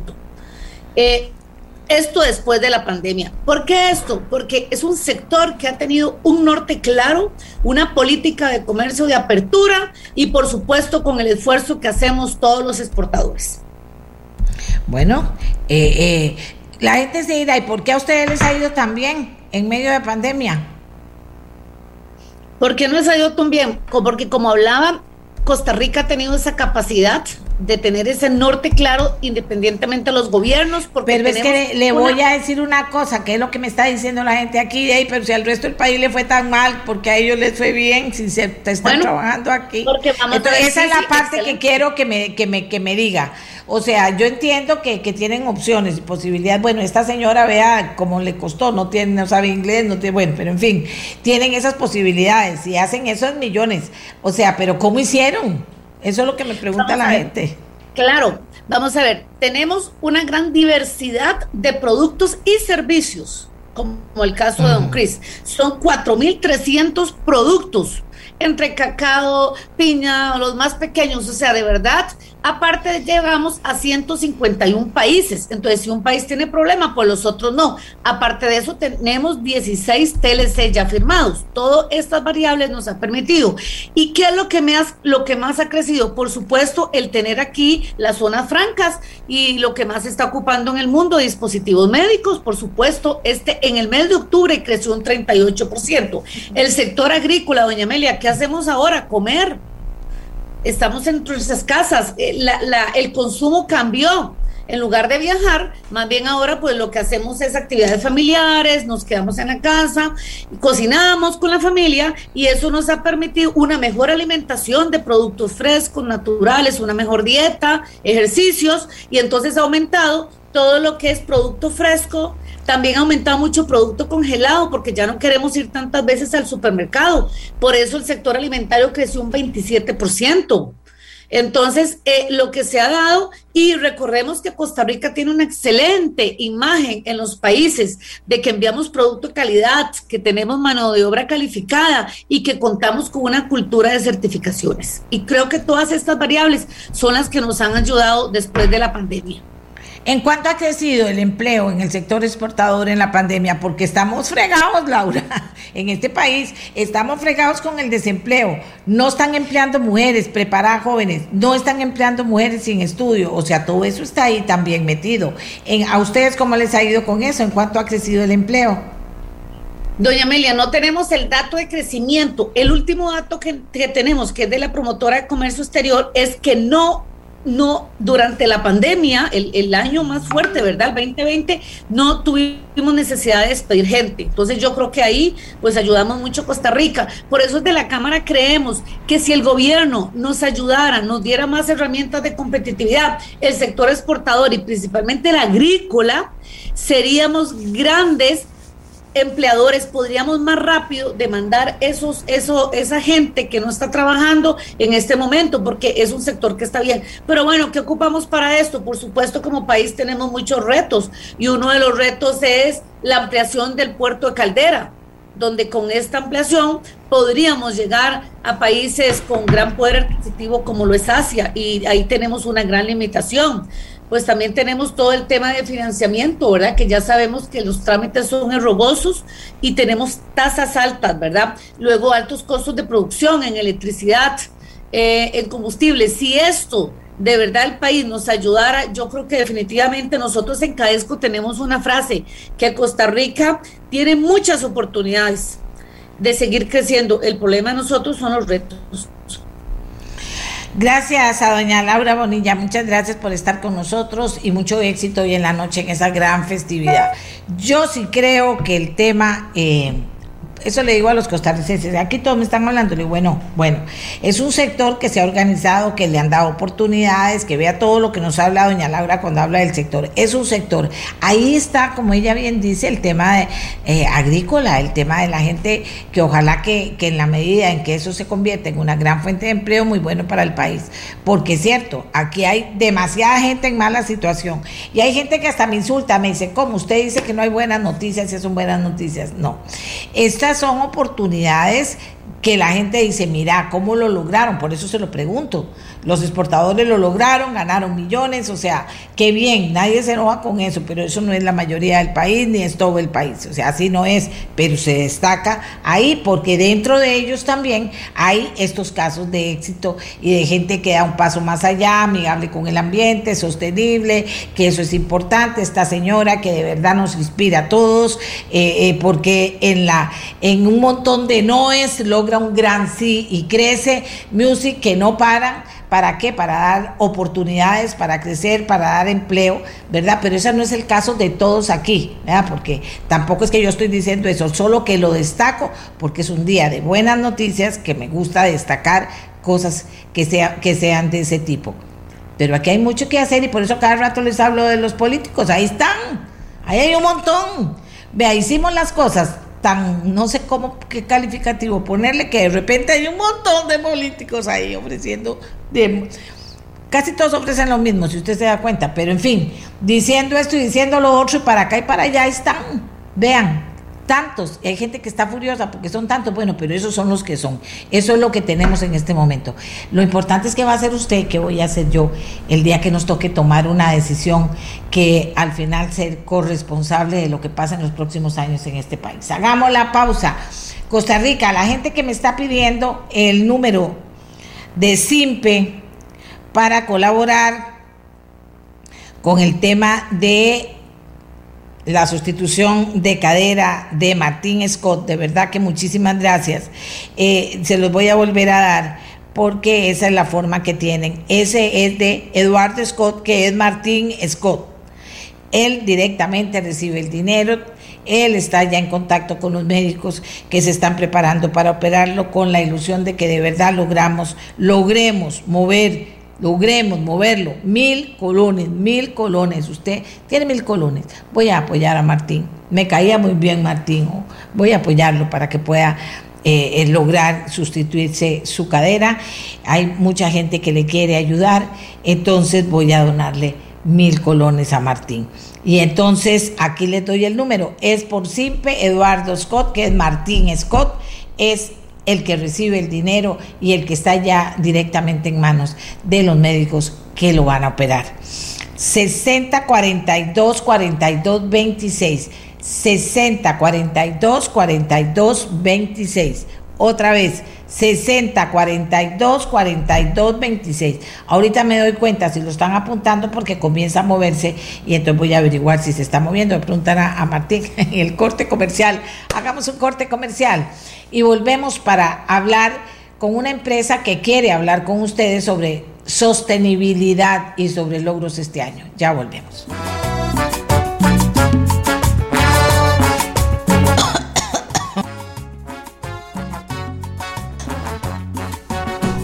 Señoras y señores, eh, vamos al, último segmento del programa. Eh, estamos en diciembre, se habla mucho de Navidad. Yo no, a mí no me gusta, eh, trato de comprar lo mínimo de plástico y la verdad es que así comprar, comprar, ya no compro nada de plástico, ¿verdad? Me tengo que tragar las bolsas de plástico que muchas veces me, que todavía le ponen a uno en el supermercado y todo, pero yo soy en eso, trato de ser muy consecuente con lo que les digo a ustedes y jamás corto un árbol. Entonces yo no tengo árbol de Navidad, pero hace años de años yo no tengo árbol de Navidad. Eh, eh, pero sí quiero darles un cariñito para decirle feliz Navidad, porque es un mes en el que la gente trata de sacar lo mejor que tiene para muchas cosas lindas. Y entonces por eso es que eh, tengo este arbolito, que la gente me ha dicho, ¿qué es eso, doña Emilia? Eso es una maldición, eso es un arbolito de Navidad. Después me voy a acercar más al arbolito para enseñárselos a ustedes. Es un arbolito de Navidad, pero no es ni de plástico ni de verdad es un arbolito que se hizo con imaginación. Eh, quiero, quiero, pues como siempre, siempre hay personas que le ayudan a uno y, Julián es uno de ellos, el que nos ayuda siempre con los arreglos florales. Y entonces yo le dije, mira, yo tengo, no sé, tengo una idea. Le dije, sí, mira, esta idea te parece. Dijo, bueno, tal vez aquí, allá. Y nos quedó ese arbolito tan bonito. Para todos ustedes, con todo mi cariño y con todo mi respeto, ¿verdad? Y para la gente que me sigue, ve, aquí me siguen, no apuntaron el número. Vamos a ver, es que si lo digo así de memoria, después se me olvida. 60 42 42 26. Eduardo Scott, que es Martín Scott. 60 42 42 26. Mil colones en Simpe para que pueda operarse, ojalá pasar ya una Navidad operado. Sería maravilloso. Ahora sí, Dos Pinos quiere decirles cosas a ustedes. Y lo digo así para que la gente no lo malinterprete. Es un espacio que está eh, patrocinado por Dos Pinos. Y yo tengo a don Luis Mastroveni, que es director de sostenibilidad, de relaciones corporativas, muy, muy comprometido con este tema de sostenibilidad, que quiere compartir con ustedes varios de los logros en este año 2021 y a qué proyectos de innovación apostaron y les dio rendimiento. Y hablar y presentarles un poquito de Dos Pinos en este, en este 2021 y las miras para el 2022. Luis, muy buenos días, ¿cómo está? Buenos días, doña Amelia, qué gusto saludarla. Muchas gracias por, por este espacio que nos brinda. Em, ¿A, qué, ¿A qué proyectos de innovación apostaron en el 2021 y cómo les fue? Sí, en la cooperativa productora de leche estamos muy contentos en Dos Pinos porque eh, el tema de la innovación para nosotros es un, es un tema eh, de suma importancia. Este año eh, hemos logrado dedicar alrededor de 2 millones de dólares en innovación, en inversión que se queda en Costa Rica y que nos ha permitido, entre otras cosas, número uno, tener Dos Pinos Express. ¿verdad? Nosotros desde el año pasado venimos trabajando en temas de innovación muy importantes que tienen que ver con cómo llegamos más fácilmente a eh, la casa, a los hogares de los costarricenses y hemos poco a poco empezado con, con Dos Pinos Express. También hemos logrado eh, tener eh, variedad de leches saborizadas con, con, proteína que han, que han venido a, a integrarse dentro de nuestro portafolio. y algo muy importante es que también la sostenibilidad, la innovación, perdón, tiene que ver con el tema de la sostenibilidad. Este año lanzamos en, los jugos 100%, de manzana, naranja y otros, un empaque nuevo que, como lo hemos conversado ya en otros programas con usted, uno de los temas que la cooperativa está más interesada en avanzar y evolucionar tiene que ver con la presentación de los empaques en sus productos, porque sabemos que las personas, y ya nos lo han dicho muchas veces, quieren cada vez, como usted lo decía ahora, empaques más sostenibles, más respetuosos con el ambiente. Bueno, logramos lanzar este nuevo empaque que tiene, eh, está compuesto por cartón, que es 72% reciclable, es decir, cada vez más las láminas que integran eh, el empaque son más reciclables y además la tapa de esos productos ya viene no de plástico, sino de derivados de caña de azúcar. Con lo que hemos empezado a innovar eh, de forma importante en todos los temas que tienen que ver con em, el empaque. Sin, sin, olvidar, como parte de esta rendición de cuentas que nos gusta hacer todos los años, em, sin olvidar que hemos logrado disminuir en más de 70 toneladas el peso de nuestros empaques. Eso, eso, ¿Eso qué significa? Que estamos utilizando menos material para hacer nuestros empaques. Y por otro lado, eh, con el lanzamiento este, este mes, el mes pasado de noviembre, de los nuevos té fríos, el nuevo empaque, eh, ya logramos que esas botellas plásticas vengan de resina 100% reciclada. ¿Qué, ¿Qué quiere decir esto? Bueno, que no estamos usando nuevo plástico, estamos usando plástico de fuentes recicladas y a la vez el plástico es reciclable en un 100%. Em, eso estamos hablando de más de 5 millones de unidades de botellas al año que se ponen en el mercado que ya no utilizan plástico como se le conoce plástico virgen, sino que es plástico reciclado en un 100%. Em, y eso nos tiene muy, muy contentos porque la verdad eh, hemos venido evolucionando también con cambios en innovación de transportes, ¿verdad? Eh, los camiones que estamos utilizando para transportar nuestros productos en el país son, eh, la flota poco a poco se va cambiando, por, por, la inversión, pues no se puede hacer todo de una sola vez, pero sí, ya poco a poco hemos estado cambiando la flota y a finales de este año vamos a terminar con más de 20 camiones que son de tecnología Euro 5, que lo que quiere decir es que eh, sus emisiones eh, son ultraligeras y emiten un 80% menos que un, que un camión de un motor ah, tradicional. Qué bien. Qué Con eso también estamos apostando también por, por, algo que también es una huella nuestra, ¿verdad? El tema de logística.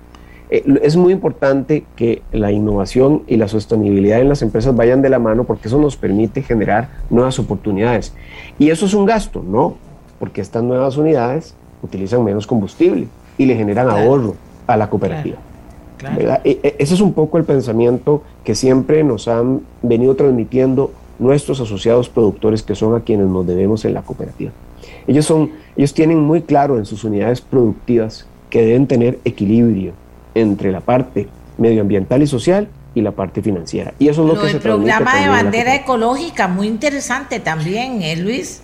Sí, doña Amelia, ahí uno de nuestros pilares en temas de sostenibilidad tiene que ver con los las unidades productivas, ¿verdad? Porque nosotros somos una empresa, Dos Pinos es una empresa cooperativa que va desde el pasto que se comen las vacas hasta los empaques que tiene la gente en sus casas. Entonces, tenemos que hacer cosas en innovación y sostenibilidad en cada una de esas áreas. Bandera Azul Ecológica, que ya son más de 30 reconocimientos que se recibieron este año, pero ya hay más de 60 fincas inscritas y vamos por más. Eh, lo que nos permite es asegurar un sistema de respeto con el ambiente y de este, eh, manejo de residuos, eh, respeto por los recursos naturales, agua, energía, etcétera, en cada una de las unidades productivas. Pero estamos haciendo en conjunto con los productores cosas mucho más interesantes desde el punto de vista de eh, el logro de que esas unidades productivas sean cada vez más sostenibles. Para nadie es un secreto que el cambio climático a una de las áreas que más está afectando es a la parte agropecuaria en el mundo. Bueno, estamos logrando junto a ellos un proyecto que va a arrancar el año entrante y usted ahora decía, bueno, ¿qué tenemos para el año entrante? Bueno, el año entrante vamos a arrancar un proyecto piloto en varias de las, de las fincas eh, de, de, nuestros asociados productores para que ellos puedan medir la huella de, eh, de carbono en la, eh, en la producción de leche. Es decir, cuánto es su impacto desde el punto de vista de carbono. ¿Y esto para qué? Para que con esa claridad podamos tener en conjunto con las eh, instrucciones y con los protocolos que ya tiene Costa Rica, podamos disminuir esa, esa huella e ese impacto y podamos mejorar eh, el, el, manejo medioambiental de las fincas. Este año, por ejemplo, recibimos un premio que nos tiene muy contentos. Una de nuestras unidades productivas, que son los almacenes agroveterinarios, venden un alimento para animales que este año logró, gracias a las enzimas que tiene, una disminución de 1.392 toneladas de dióxido de carbono. Es decir, em, el alimento que se comen los animales eh, este, y que venden los almacenes eh, hace que pues, los animales en, en, en sus desechos pues, emitan eh, gases de efecto invernadero. Bueno, eso es muy importante, eso es muy importante por las vaquitas, que todo el mundo dice no hay que, que no hay que comer más carne y se tienen que acabar las vacas. A eso por eso me gusta ese tema. En eso en eso estamos trabajando. En este caso son razas menores, verdad, gallinas eh, y cerdos, pero vamos hacia esta misma iniciativa en temas de rumiantes en vacas, ¿verdad? Pero ya el primer paso es que hemos logrado junto a DSM, que es una empresa que nos está apoyando en ese sentido, incorporar en la dieta enzimas que mejoran esa digestión. Y estamos trabajando para que esto se mejore y se pueda eh, aumentar en los próximos años. E igualmente este tema de la huella eh, em, de carbono en nuestras fincas. Esto es bien importante porque Em, y también estamos trabajando, esto, esto todavía no lo podemos asegurar, es un proceso que está en camino, pero Costa Rica está en el proceso de probar que hay un secuestro de carbono en suelo muchísimo más grande que lo que secuestramos en bosque. Y eh, Dos Pinos está trabajando en ese sentido para lograr ser la primera empresa del mundo en comprobar esta hipótesis. Em, todavía no hemos iniciado, pero la idea es muy pronto poderlo hacer para comprobar que más bien las fincas de nuestros productores son ya carbono neutral debido al trabajo que se hace con el manejo de los pastos de tal forma que el suelo pueda este, secuestrar más carbono y de esa forma ser neutrales en ese sentido. Son muchas las áreas desde el punto de vista agropecuario en lo que hemos venido trabajando en conjunto con nuestros asociados productores. Y aquí yo quiero hacer mucho énfasis de que son ellos los que han venido insistiendo en que debemos ir hacia ese cambio, hacia esa mejora y convertirnos, como lo dice nuestra visión, en gestores de desarrollo sostenible en la región centroamericana y del Caribe. Eh, bueno, estos son... Sí, adelante, Isabel. No, eh, esto, esto de la sostenibilidad en la operación es importante, además de la mano de los productores, más importante todavía. Este programa de bandera azul ecológica básico, diría yo. El tema de los empastes, que es súper básico también, sin duda alguna. El tema de las energías limpias en el transporte, la energía solar, de la que también hacen ustedes mucho uso. O sea, todo, todo eso se va haciendo cada vez más grande y lo van logrando, pero falta más a futuro. Yo conociéndolo a usted, yo sé que tiene miles de cosas más ahí que para poder ir desarrollando. ¿Qué pasa? ¿Qué viene para Dos Pinos ahorita? Claro, vamos a continuar con otro, con otro aspecto que tiene que ver con el ambiente, que, tiene, que es la recuperación de empaques post-consumo.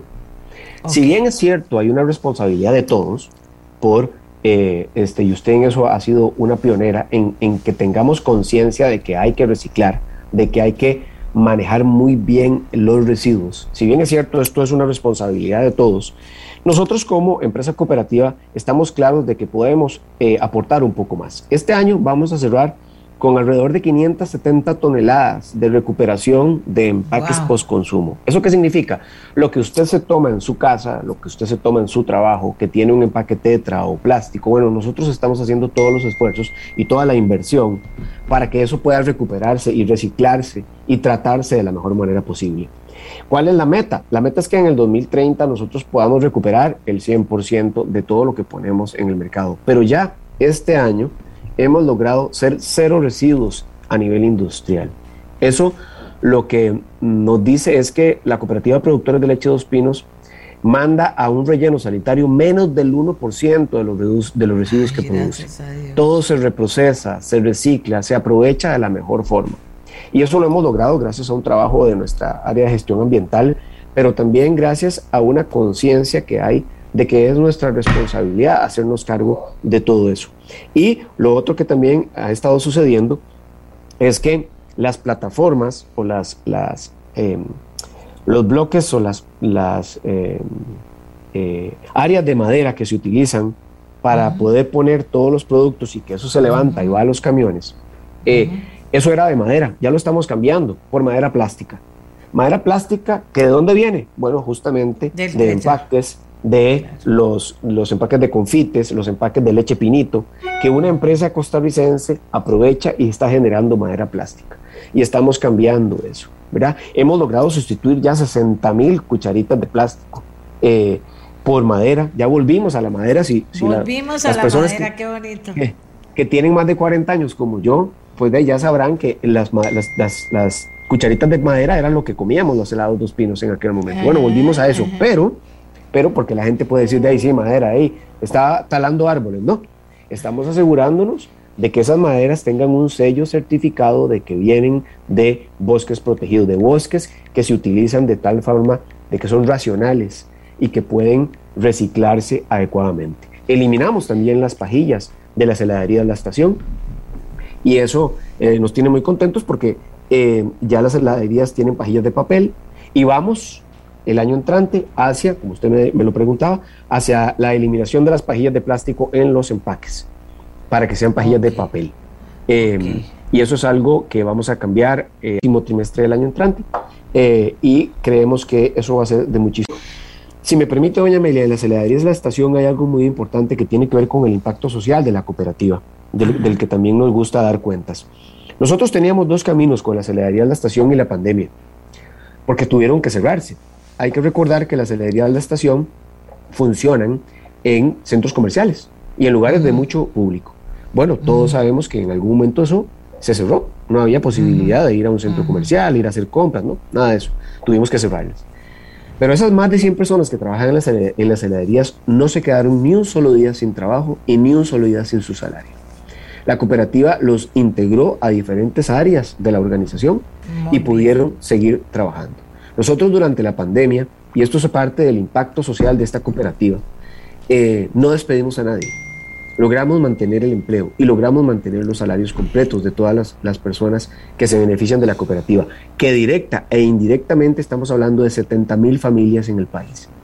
Y eso es muy relevante darlo a conocer porque como cooperativa Mm, a pesar de ser una empresa que ha crecido, que hoy en día, eh, en los últimos cinco años, ha doblado la cantidad de exportaciones, y hoy que es el Día del Exportador, podemos hablar de eso también, eh, a pesar de ser tan grande, no ha logrado, no ha dejado de lado su filosofía cooperativa, de distribuir valor a todas las personas de la forma más equitativa posible. Y eso es lo que hoy hace que esta cooperativa mantenga el empleo, sigamos adelante, afrontando muchos retos como cualquier otra empresa, pero muy contentos de poder estar así. Ahora vea, la pandemia y el programa Unidos. Y, también me gustaría saber si esta crisis de los contenedores, producto de la pandemia, los está afectando en este momento y a futuro cercano de alguna manera importante. Claro, muy importante esos dos temas. Unidos es un programa que nació en agosto del año pasado. Eso, eso habla de la innovación de esta cooperativa.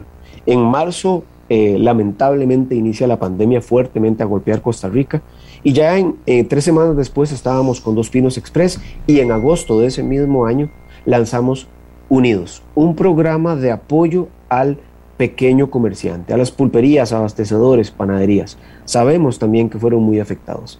Pero Dos Pinos em, eh, también estaba viéndose afectada. Entonces, logramos generar un programa de em, em, comercialización, capacitación eh, y paquetes especiales para que ellos pudieran hacer promociones y pudieran mejorar sus ventas y reactivar el pequeño comercio, el comercio detallista.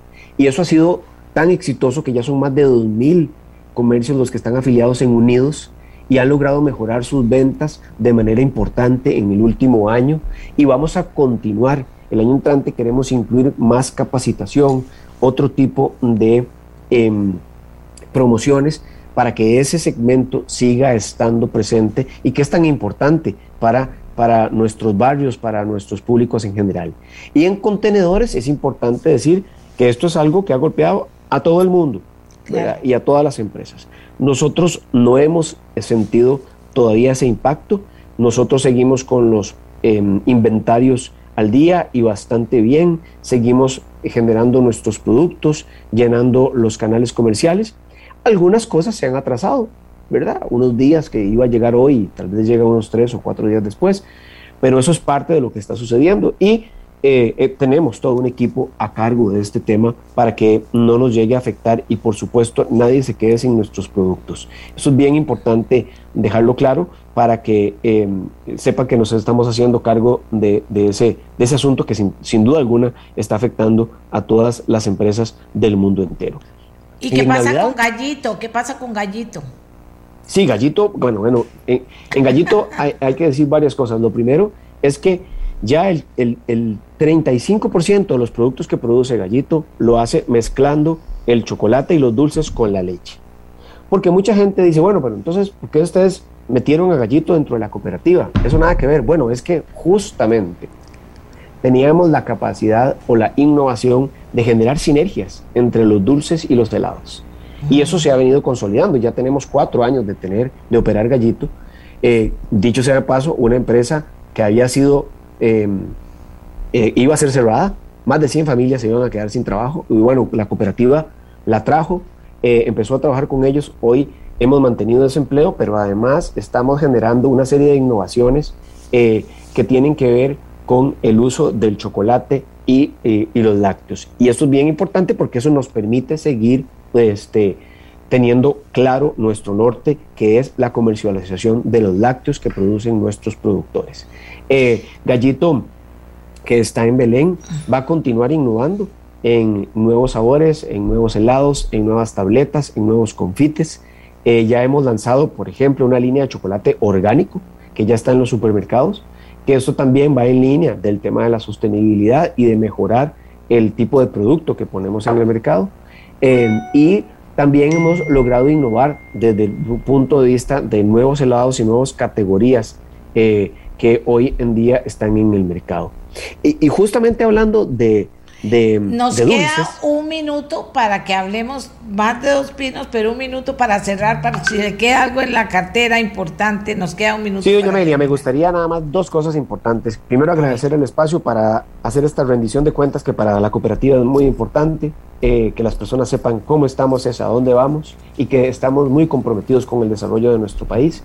Lo segundo que quiero decir es que hoy a las 5 de la tarde en Facebook Live eh, de Dos Pinos, de la cooperativa Dos Pinos, estaremos junto al Hospital Nacional de Niños en un evento especial para poder encender el árbol que yo creo que hace feliz a todo este país y que nos da muchísima esperanza para que se conecten. Y lo tercero es la campaña de Navidad de la cooperativa eh, que se llama Navidad Mágica eh, que va a regalar vasos de leches por cada selfie que usted se tome. En diferentes centros comerciales del país usted va a encontrar un stand de dos pinos. Usted se toma un selfie y por cada selfie la cooperativa le va a regalar un vaso de leche a organizaciones de bien social que están distribuidas en algunas provincias de nuestro país. Así que invitarlos a que seamos parte de esta eh, mágica Navidad y que podamos también colaborar con hogares y espacios de bien social en el país.